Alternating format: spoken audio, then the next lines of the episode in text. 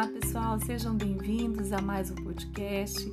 Eu sou a Flávia do Jardim de Vivências e no episódio anterior eu falei sobre o conceito de acessibilidade. Esclareci sobre os tipos de barreiras física, intelectual, emocional, econômica. Trouxe a fala da Mariana Rosa, que é uma jornalista que trabalha com a educação inclusiva, como ela vê e sente a deficiência. Então, vale a pena voltar ao episódio anterior para acompanhar essa explanação. E como eu prometi, cá estou para a segunda parte deste assunto. Como o tema é vasto e eu tenho percebido a preocupação com a acessibilidade dos museus, ela tem ganhado cada vez mais atenção. E é por isso que eu vou falar o que eles têm feito para eliminar, reduzir ou superar barreiras. A acessibilidade foi desenvolvida a partir dos conceitos do movimento de inclusão social, mas sabemos que isso tem sido utilizado com diferentes fins e propósitos, e a gente precisa observar isso atentamente. A inclusão, o respeito às diferenças, está relacionada com a participação ativa dos deficientes e o incentivo ao seu protagonismo. Vale lembrar que incluir não é um favor, não é uma ação bondosa dos museus, é um direito. Trata-se de ofertar um espaço com maior segurança, com autonomia total ou assistida. Então, falamos aqui em um sentido de acessibilidade que envolve não somente a questão do espaço, mas a informação e as experiências museais.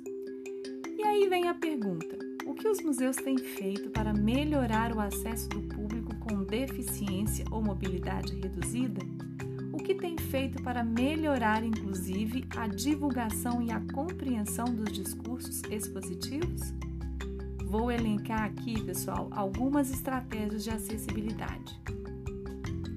Na questão física, são pensadas adequações arquitetônicas livres de barreiras de acesso, com maior circulação e fruição no campo visual, a sinalização tátil, alarme sonoro, audiodescrição, uma boa iluminação, orientação, percepção sensorial, material em braille, folders com textos grandes e maquetes táteis. Nós falamos no episódio anterior sobre a questão do acesso econômico. Muitos ainda acham os ingressos caros e existem algumas formas de resolver essa questão e uma delas é através das reservas semanais de ingressos, com entrada gratuita em um determinado dia da semana. Na questão do acesso intelectual, diz respeito aos museus se preocuparem em divulgar informações com conteúdos diretos e claros, uma comunicação sempre mais acessível. No acesso emocional, a oferta de programas e atividades que fortaleçam a identidade que melhore a comunicação e a criação de vínculos com o público. Como muitos objetos não podem ser tocados, tem sido pensado as réplicas com relação ao original, em forma de miniaturas ou ampliações, e também outros tipos de representação de imagem. O público tem diversas maneiras de ser e estar no mundo, e o ideal seria que os museus ampliassem a comunicação visual, escrita oral, tátil, para abraçar toda essa diversidade.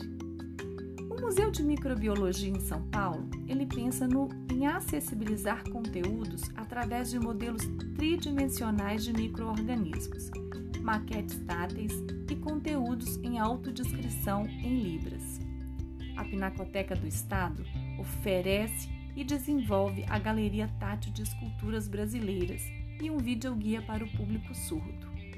O Museu de Futebol, em São Paulo, oferece diversos recursos físicos e comunicacionais, com foco em pessoas com deficiência física, intelectual e mobilidade reduzida. Eles têm até um projeto chamado Residente Deficiente, onde eles qualificam o atendimento dessas pessoas, as chamam para trabalhar e são elas que ajudam a aprimorar os recursos de acessibilidade dos museus e até desenvolverem jogos educativos inclusivos. E eu vou deixar aqui na descrição desse episódio o contato de cada um desses museus.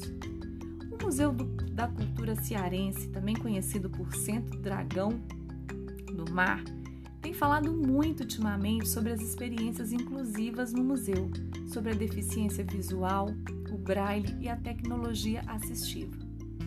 E para ampliar essa abordagem da acessibilidade, eu selecionei aqui exemplos de outros museus em lugares diversos do Brasil que me chamaram a atenção e o que eles têm feito para democratizar o acesso cultural do público nesse tempo de pandemia. O Museu de Imigração em São Paulo, no período de pandemia, tem feito do espaço da instituição um lugar para oferecer cestas básicas e orientação para a população, além de parcerias com instituições assistenciais. O Instituto Butantan tem feito lives sobre a vacina do Covid, sobre os resultados e testes realizados em toda a rede pública de São Paulo, divulgando pesquisas científicas com foco no tratamento que possam diminuir aí os efeitos colaterais da doença no organismo. O Museu do Amanhã, no Rio de Janeiro, ofertou redes de apoio social, divulgou lives sobre sustentabilidades, lives sobre saúde mental na pandemia e eu mesmo tive a feliz oportunidade de acompanhar algumas delas. O Museu da Vida, Fiocruz, no Rio de Janeiro, tem promovido ciclos de debate sobre temas importantes, como mulher e o câncer de mama no Brasil, dando a oportunidade para que as mulheres expressem suas experiências. No mês de novembro, promoveram um ciclo de palestras com cientistas negras e divulgaram também a experiência de pessoas com deficiência visual em museus de ciências, além de criar diálogos sobre o que a ciência diz sobre esse novo normal, sobre a vacina e os estudos clínicos com relação ao Covid-19. E eu ainda acompanhei a fala da doutora Viviane Sarraf, que atualmente é pesquisadora, colaboradora do Instituto Brasileiro da USP fundadora de uma agência de consultoria de acessibilidade em museus e espaços culturais, onde ela relatou sua participação e coordenação de um grupo de voluntários que, no período de pandemia, utilizou a cozinha de alguns museus, Museu Memórias do Bexiga e o MUBI, para produzir aí cerca de 200 refeições e distribuir porque no período da pandemia a situação da população de rua piorou consideravelmente. Ela explica que com banheiros e restaurantes, demais espaços públicos da cidade fechados, essa população não tinha onde tomar água, tomar banho e nem conseguir alimentação. E Viviane conta essa história com maiores detalhes no episódio 24 do podcast do Museando, que está riquíssimo de informações e eu convido vocês a ouvir.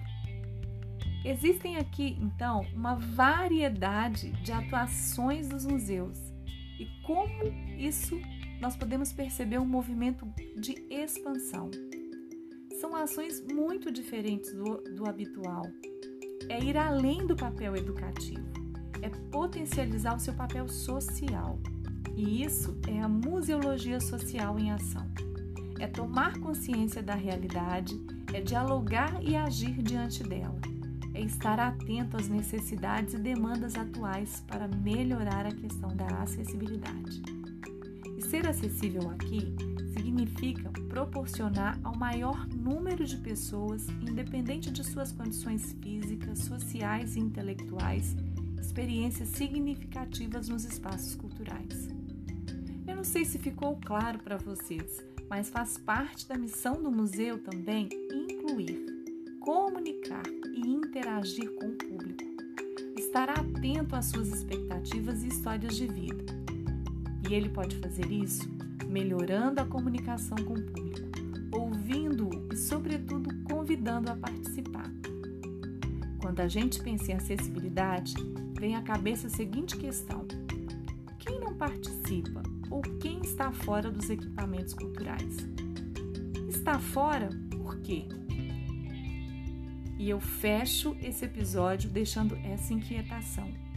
Espero que esse podcast tenha colaborado para ampliar a sua visão a respeito do papel dos museus.